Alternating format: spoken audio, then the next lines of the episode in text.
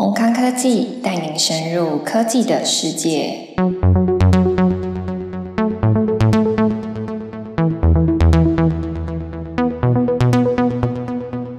Hello，大家好，这里是宏康科技，我是主持人 Kiva。宏康科技是一间专门在做分析检测的专业实验室。为了要推广一些科技的专业内容，我们都会定期在官网上发布技术文章，让大家来阅读。那文章的内容都是由学术界的教授或者是技术部门的长官来撰写的，通常都会针对一个主题去做一个比较深入的探讨，所以文章的篇幅就会比较长。那有些人可能会觉得啊，要阅读这么长的文章好累哦，对不对？没关系。我们决定要来录这个 Podcast 的节目，让大家用听的也可以很轻松的获取这些专业的内容。那如果你是属于喜欢一边听课一边阅读文字的好学生，你也可以点击下方的资讯栏，我们会把官网的文章链接放在那边哦。那我们就话不多说，直接进入今天的主题。今天要读的文章是《汽车自驾系统元件新选择》。智能产品的视觉关键元件 VCSEL。自从苹果在2017年首次在 iPhone Ten 推出了 Face ID 人脸辨识功能，取代了行之有年的 Touch ID 指纹辨识之后，各家手机厂商才开始注意到这个以往只出现在电影场景里的黑科技。而这个能让电子产品仿佛拥有视觉一般，可以辨别使用者立体轮廓的 3D 感测模组，其中最关键的元件就属于最近非常红的面射型镭射 VCSEL。VCSEL 是 Vertical Cavity Surface Emitting Laser 的缩写，也就是垂直共振腔面射型镭射。自从一九六二年的第一个半导体镭射二极体展示之后，陆续便有类似结构的元件发表了。而现代公认的 VCSEL 发明者，则是日本东京工业大学的伊贺健一教授。一九七七年，他在实验室笔记本上画出了第一个 VCSEL 图形，并且在一九七九年以意向累积技术制备出了 Ingas 以及 Indium Phosphide 材料的 VCSEL。开启了后续一连串的学术研究以及商业的应用。接着，我们来请大家想想看，人类跟机器的视觉有什么不一样的地方呢？绝对不是人类眼睛会眨这种不正经的答案哦。说起人类视觉跟机器视觉最大的差异，在于人类可以将看到的画面直接解读成具有深浅的三维空间讯息。是 3D 的那个三维哦。机器视觉则是针对获取画面的每一个像素进行编码，只能得到二维平面的影像，而没有物体远近的讯息。因此呢，3D 感测技术是提升机器视觉能力，甚至是进一步赋予机器跟环境互动以及行动化能力的关键。3D 感测模组包含了发射源跟侦测器两个部分。侦测器大致区分为 Silicon-based CMOS 以及三到五族的类型，例如 InGaAs 类的材料，或者是量子点等技术。根据不同的接收波段，选用适合的侦测器。发射源目前的主流是使用红外光源，因为相较于可见光，红外光有更加的讯噪比。而由于红外光波段有好几个适合的波长，像是近红外光的八百五十、九百零五、九百四十纳米波段，短波红外光的一三五零、一五五零纳米波段。因此呢，目前各个厂商会各自选择波段以及发展对应的模组。现在呢，我们要把 3D 感测模组的三大元件做一个结构的大 PK。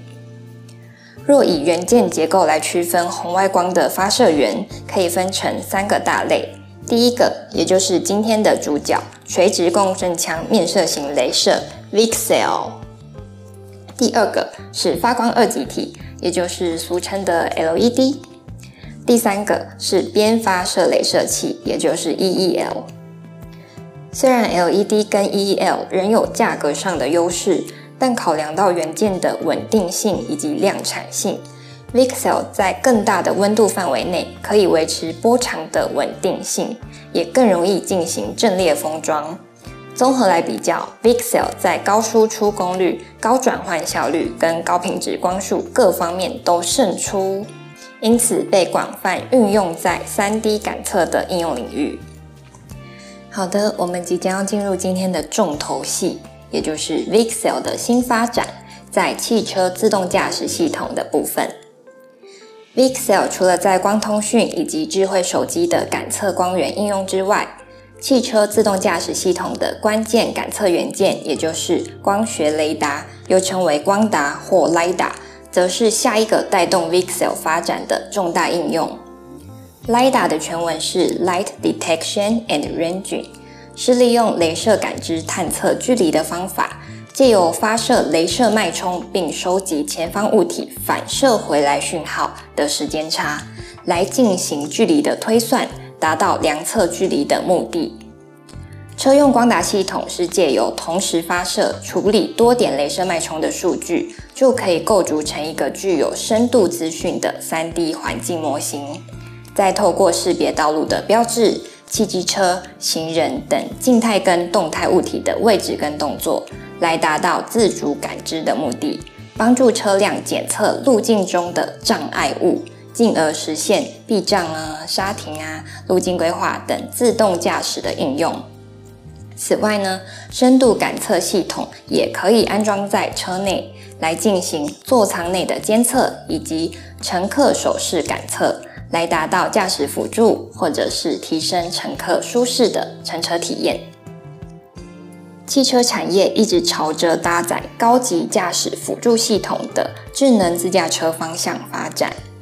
汽车搭载光学雷达跟深度感测系统已经是一个必然的趋势喽。而 Vixel 元件跟模组想要应用在车载的领域，就必须要通过车规 AEC Q102 的高标准验证，范围涵盖了晶圆制造、元件封装、电信与光学功能以及可靠度验证等。在车用元件验证的范畴里，着重在如何有效降低失效率，终极目标则是 AEC Q004 所要求的零失效。整体车用光学离散元件的验证流程是借由应用六西格玛统计制程控制 SPC 等品管的手法来有效地控制失效率，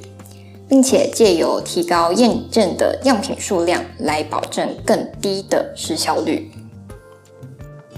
那严格的车规验证是不是都非常的耗费时间呢？别担心，宏康科技有建立了一站式的服务。诶，这个不是业配广告哦，这只是我们自己在打自己的广告而已。VCSEL 元件的车用可靠度验证包含了环境应力、加速寿命模拟、封装强度、结构强度可靠度以及光学电信验证。为了要缩短验证的时间，宏康科技建立了一站式的服务，还特别引进了 VCSEL 光学特性的量测设备。在 AEC Q102 验证的过程中，不需要再送回客户端执行验证的功能，直接在宏康内部完成即可，所以可以大大的缩短整体验证的时间。那各位听众朋友，如果有这方面的需求，也欢迎一定要联系宏康科技，为您规划完整的服务哦。那以上就是今天的 Podcast 内容。如果大家有任何的问题，或者是建议，或者是鼓励，都欢迎在底下留言。那我们就下一期节目再见喽，拜拜。